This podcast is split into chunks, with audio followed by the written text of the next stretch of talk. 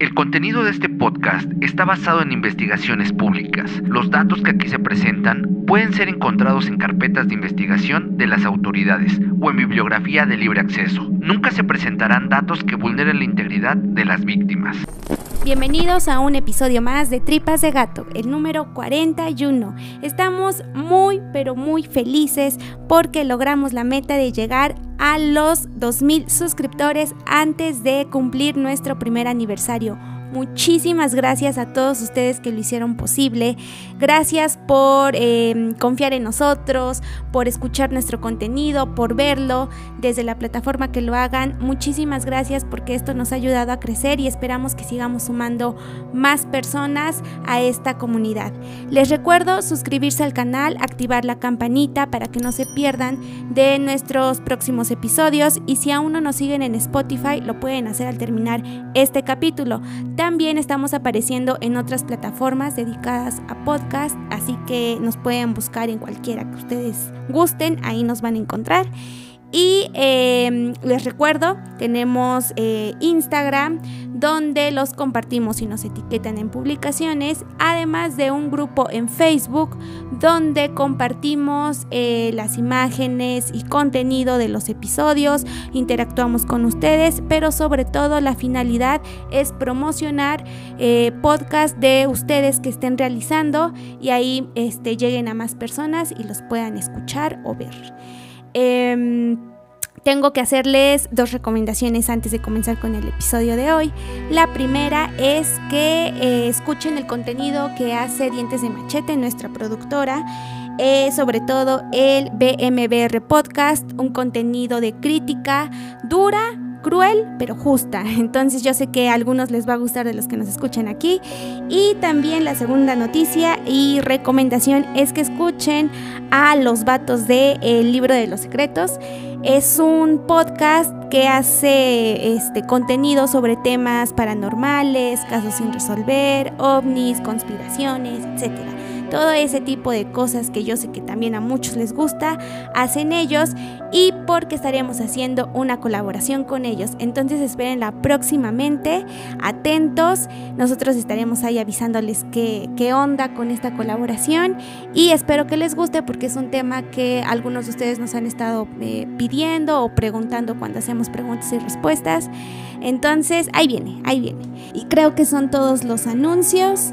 Gracias nuevamente a todos por estos 2.000 suscriptores. Ahora em, ya somos un poquito más de 2.000. Pero pues vamos para arriba. Así que gracias y creo que es todo. Em, sin más que decir, yo soy Beth. Comenzamos. El capítulo de hoy viene acompañado de dos casos sobre aquellas personas que han sido nombradas como vengadores por hacer justicia por su propia mano, poniendo el debate en la mesa sobre si lo que hacen es correcto o no. Era el año 1973, cuando un asesino en serie había puesto de cabeza a la sociedad de Brasil, pues había matado a más de 70 delincuentes de toda índole, narcotraficantes, asesinos, violadores, etc. Él es Pedro Rodríguez Filo, el asesino brasileño que simplemente mataba por placer. Pedro Todavía no nacía y ya había recibido los efectos de los golpes que su papá le propinaba a su mamá, pues constantemente le pegaba tan fuerte sin importarle que estuviera embarazada, y fue uno de esos golpes que afectó a Pedro, haciendo que al momento de nacer, el 17 de junio de 1974, tuviera una herida en la cabeza. Esta historia, similar a la de muchos asesinos, se basa en una infancia rota, envuelta en violencia sin dejar a un lado el suceso que marcó un antes y después en su vida. Su padre, con un machete, asesinó a su mamá, siendo detenido y enviado a prisión. Todos estos hechos ocasionaron que Pedro viera con normalidad que las personas que hacían algo malo merecían un castigo como la muerte.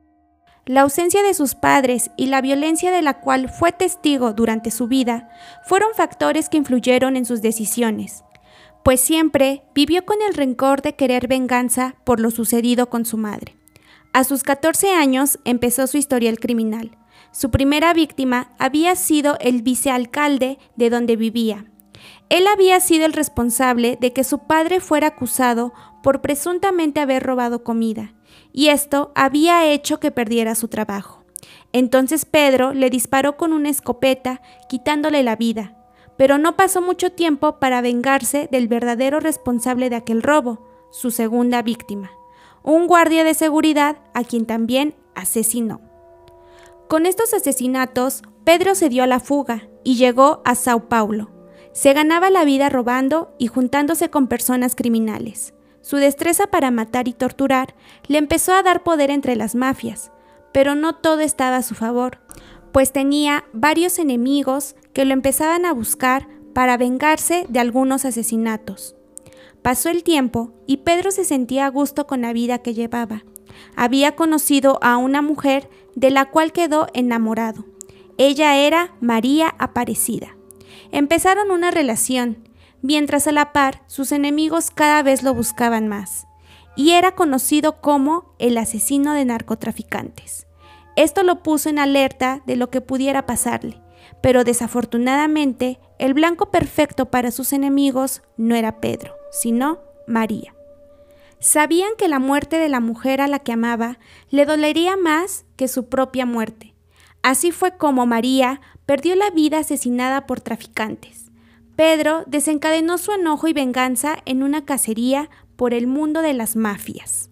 Algunos investigadores dijeron que este suceso detonó en él el placer por matar a todo delincuente que se le cruzara en el camino. Si bien ya había matado antes, ahora lo hacía sin miedo a ser detenido y a realizar estos actos con más frecuencia. Así fue como, en su búsqueda por el responsable del asesinato de María, sumó a muchas víctimas que eran criminales pertenecientes al narcotráfico. Transcurrió el tiempo y ya no se sabía el número exacto de personas a las cuales había asesinado Pedro, hasta que un día, cegado por la venganza y coraje, decidió hacerle una visita a su padre en la cárcel, después de tiempo de no verlo. Él llevaba un cuchillo que logró ingresar sin que se lo detectaran y entonces, sin pensarlo, comenzó a apuñalarlo 22 veces, hasta sacarle el corazón y acto seguido, según algunos testimonios, se lo comió. Esto fue como resultado del rencor que le tenía por haber matado a su madre. El 24 de mayo de 1973, Pedro fue detenido. Al momento de meterlo a la patrulla, lo acompañaban dos delincuentes más, uno de ellos acusado de violación. Llegaron a la comandancia y al descender del vehículo se dieron cuenta de que Pedro había asesinado al delincuente acusado por violación, hecho que sorprendió a las autoridades, pues parecía que él había aprovechado el momento para hacerlo y no se explicaban por qué lo había hecho. Cuando ingresó a prisión, se dio cuenta que estaba rodeado de una gran variedad de delincuentes, que desde la perspectiva de Pedro merecían morir por hacerle daño a la sociedad. Así surgió una ola de asesinatos a manos de él dentro de prisión, con un total de 47 internos asesinados, que en su mayoría eran apuñalados, porque esto, según Pedro, le provocaba placer y felicidad. Incluso declaró ante los medios dicho sentir. Las autoridades tuvieron que tomar medidas, pues era un peligro para otros reclusos. Entre sus víctimas dentro de prisión estaba Francisco Asís, famoso asesino de Brasil que había violado y estrangulado a 11 mujeres entre 1997 y 1998. Durante el proceso se dijo que el total de víctimas habían sido 70 personas asesinadas, pero Pedro en algunas entrevistas ante los medios dijo que pudieron haber sido más. Por todo esto le habían dado una condena de 400 años en prisión, pero en el tiempo que había sido recluido, las leyes de Brasil solo tenían como pena máxima 30 años. Una vez cumplida su condena y cuatro años más tarde, fue puesto en libertad en el año 2007 con 53 años de edad. Todo parecía indicar que Pedro quería volver a una vida tranquila sin estar involucrado en el crimen, pero en el año 2011 fue envuelto una vez más en la delincuencia, pues había sido detenido por posesión de armas con una sentencia de siete años y puesto en libertad en el año 2018. Una vez saliendo de prisión, comenzó un canal en YouTube que hasta la fecha sigue vigente. En él cuenta sus experiencias tras estar en prisión, fomenta a los jóvenes a no cometer actos delictivos, poniéndose a él como ejemplo, y muestra su apego a la religión cristiana. Existen entrevistas donde Pedro asegura que no se arrepiente de nada, porque él solo fue un vengador, y el motivo por el cual asesinaba a personas que había cometido delitos es porque se lo merecían, y eso lo hacía sentir satisfecho. Por esta razón, algunos especialistas lo nombraron como el psicópata perfecto. ¿Pero a qué se referían con el psicópata perfecto? Pues las personas psicópatas padecen de un trastorno antisocial de la personalidad, que tiene como característica principal la falta de sentimientos e interés por otras personas. Hay personas que nacen con una anomalía en el desarrollo del cerebro y este puede o no detonarse en su vida futura, convirtiéndose en un psicópata. Es decir, hay personas que viven con este trastorno pero nunca lo detonan. En este caso, Pedro, recordemos que cuando estaba en el vientre de su madre había sufrido una lesión en la cabeza, debido a los golpes que le propinaba su padre y que al momento de nacer ese golpe era notorio. ¿A qué me refiero con todo esto que mencioné? Pues es bien sabido que algunos asesinos han sufrido golpes en la cabeza y años después han empezado con su carrera criminal. Uno de estos casos que sorprendió a investigadores por las grandes lesiones que presentaba el cerebro, el cual fue objeto de estudio una vez fallecida la persona, fue el caso de Aaron Hernández. O también tenemos el caso del monstruo de Catepec, en ambos casos las personas presentaron daños en el cerebro, lo cual pudo ser factor importante para que tiempo después asesinaran a sus víctimas. Si quieren saber más sobre estos casos o con respecto a psicópatas y sociópatas, lo pueden checar en nuestros capítulos anteriores que dedicamos a estos temas.